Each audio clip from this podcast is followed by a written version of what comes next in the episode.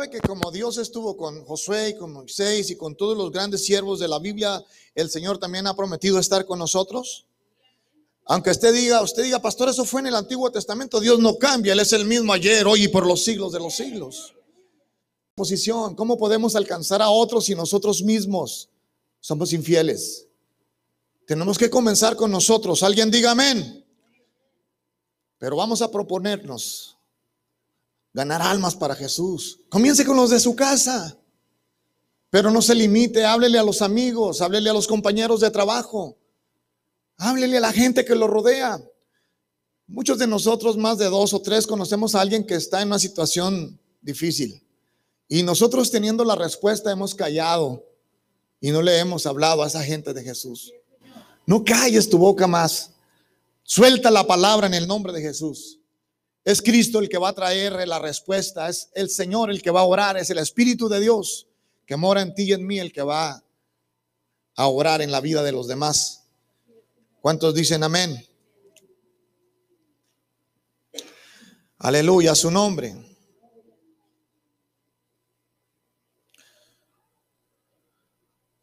Vamos allí a ese otro pasaje de Juan 13.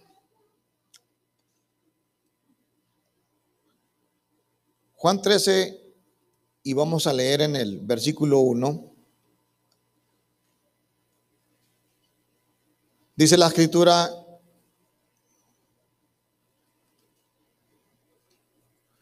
en el principio era el verbo y el verbo era con Dios y el verbo era Dios.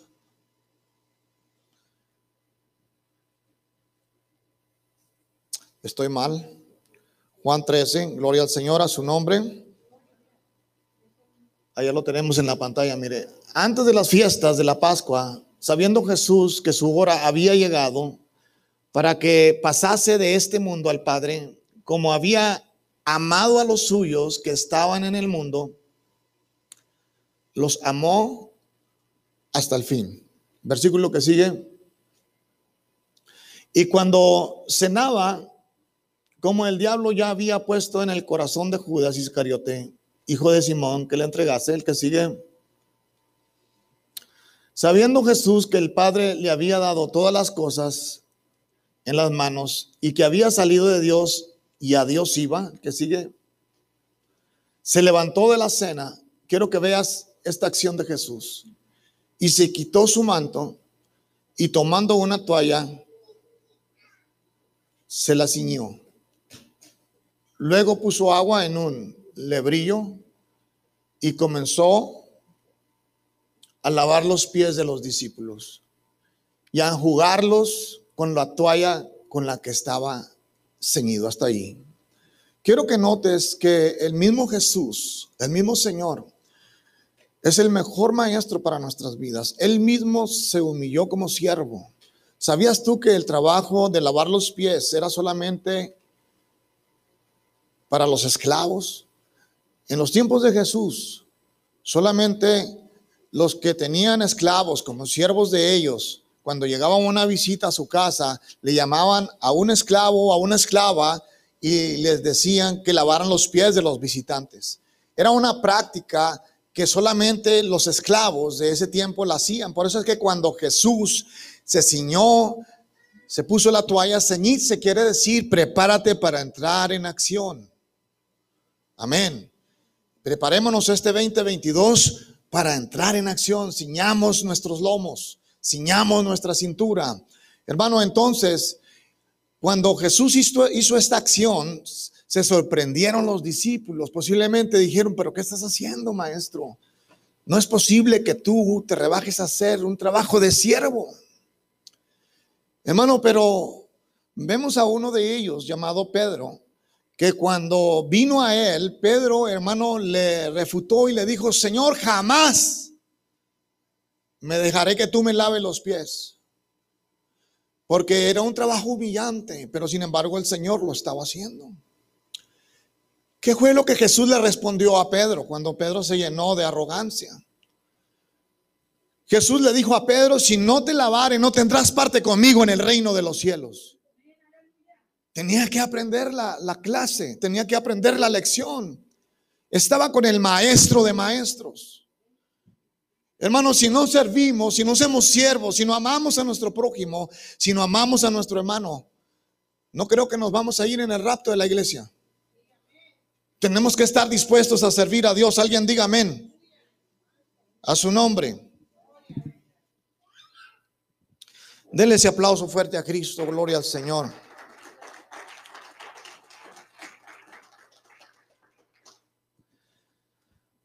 Para conquistar en cualquiera de las áreas de la vida, se necesita un corazón de siervo. Y usted y yo, hermano, hemos sido llamados a la conquista. ¿Cuántos lo creen? Hay un reto que tenemos por delante ahí. Un reto que tenemos que tomarlo, hermano. Nosotros hemos llamados, hemos sido llamados para seguir adelante, no para caminar para atrás. No puedes cometer, hermano, los mismos errores que cometiste en el 2021. Porque hay muchos que en vez de mejorar, empeoran. Eso es lo que quiere el diablo. Verte miserable, que todo te salga mal. Verte en la ruina, verte quebrado, verte pobre, verte enfermo, verte con miedo, verte con temor. Ahora mismo hay mucha gente con miedo. Esto que está pasando ahora en el mundo entero ha traído temor y pánico a mucha gente. Mucha gente que ni ha tenido nada se ha muerto del puro miedo. Por eso la Biblia dice, hermanos, que aquello que temí me vino. ¿Sabes que de tanto que piensas y temes en tu enemigo, te puede pasar? La Biblia lo dice, no lo digo yo. Lo que temí me vino dice el proverbista. Tú y yo, hermanos, tenemos que tener la mente de Cristo. Y si Cristo fue vencedor, usted y yo somos más que vencedores. Este año, pase lo que pase, nosotros vamos en el nombre de Jesús. Y todo lo que hagamos y lo que nuestra planta del pie pise este año será nuestro. En el nombre de Jesús. Porque no vamos solos. Jesús va con nosotros como poderoso gigante. Él ha prometido estar con nosotros todos los días de nuestra vida. A su nombre.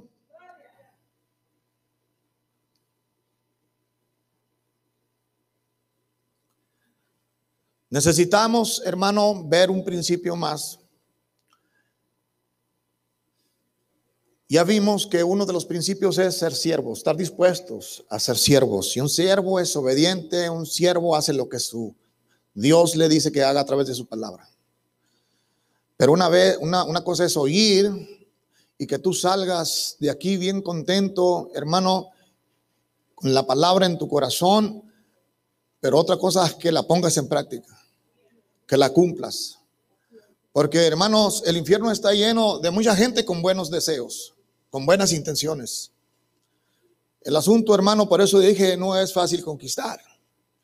Conquistar, hermano, nos lleva a tener un reto y a abstenernos del yo, porque a veces yo, es que yo, es que no, no se trata de mí ni de ti, se trata de Dios.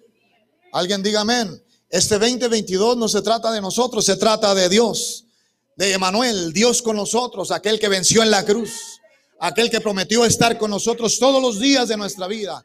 No importa los valles que crucemos, quizás valles desiertos, valles de muerte, de sombra, quizás hermano en la abundancia, donde quiera que caminemos, Dios ha prometido estar con nosotros. Tenemos que estar entrenados a caminar en este mundo creyéndole a Dios. Como el apóstol Pablo estaba entrenado como para vivir en escasez, como para vivir en abundancia. Él no dependía del sistema, ni del trabajo, ni del patrón, ni del cheque que te llega. Él dependía de Dios. Y él sabía que donde quiera que él estuviera, Dios estaría con él. El profeta Elías, aunque fue llevado a un arroyo, no se murió de hambre. Los cuervos vinieron y le trajeron comida. Le trajeron almuerzo y le trajeron cena. A su nombre. Mucha gente hoy en este tiempo está con miedo. La mayor parte de las iglesias están vacías, porque le dije al principio, esta ha sido una prueba para la humanidad y para la iglesia. Es como usted tenga su fe puesta en Dios, usted la va a tomar y usted la va a agarrar. Pero si le preguntas a toda esa gente que si quiere entrar al cielo son los primeros, dicen, ya están anotados. Hermano, pero nosotros tenemos que obedecer a Dios. Alguien diga amén. Porque la Biblia dice que el que persevere hasta el fin, este será salvo. Esfuérzate y sé valiente, no temas, no desmayes. Necesitamos creerle a Dios. Alguien diga amén. Entonces, hermano, el reto de Dios es accionar. Así que dile que está ahí a tu lado, prepárate para entrar en acción este 2022. Aleluya, su nombre. ¿Qué es lo que implica esto? ¿Qué es lo que nos quiere decir esto de entrar en acción? Esto quiere decir que debemos, hermano, de dejar atrás lo viejo, lo negativo, el viejo hombre, el carácter malo que en vez de bendecir nuestra familia, estaba siendo una familia violenta. De dejar atrás, hermano, los malos hábitos, los pecados escondidos, los que nadie sabe que tú practicas o que haces. ¿A dónde nos podemos esconder de Dios? A ningún lado. Esto quiere decir, hermano, que tenemos que superar las críticas de, aquellos que te van a criticar, de aquellos que te van a decir, ay, ahora sí eres aleluyita, hermano, y que ellos no entienden, ellos no saben, gánatelos para Cristo. El apóstol Pablo dijo, porque no me avergüenzo del Evangelio, porque es poder de Dios. Si ellos supieran el poder en el que tú y yo nos movemos, estarían ahora aquí. Pero ellos están ciegos, no pueden ver. Pero tú y yo lo conocemos. Aleluya. A su nombre. Tú y yo no caminamos en tinieblas como ellos caminan. Cuando a ellos les viene la prueba, no saben qué hacer. Se llenan de temor, se llenan de miedo, hermanos. Pero tú y yo sabemos a quién acudir. Alguien diga amén. Dale ese aplauso fuerte a Cristo y al Rey de Reyes y Señor de Señores. Gente te va a criticar, les decía a los jóvenes la vez pasada, a ustedes son los más vulnerables, los van a criticar en la escuela, si vas a la universidad te van a criticar, y más ahora que estamos viendo muchos cambios en la escuela. Estamos viviendo una sociedad que ahora sí, hermanos, que quieren acomodarnos a una nueva modalidad, como ellos dicen. Hermanos, pero nosotros los que conocemos la palabra de Dios y conocemos a Dios, sabemos que ya se, se ha introducido el nuevo orden mundial va cada día agarrando más fuerza, hermano, más fuerza. La vida no va a ser la misma. Va a haber cambios, pero la palabra de Dios no cambia, hermanos. Usted y yo tenemos que permanecer conforme a la palabra de Dios. Alguien diga amén.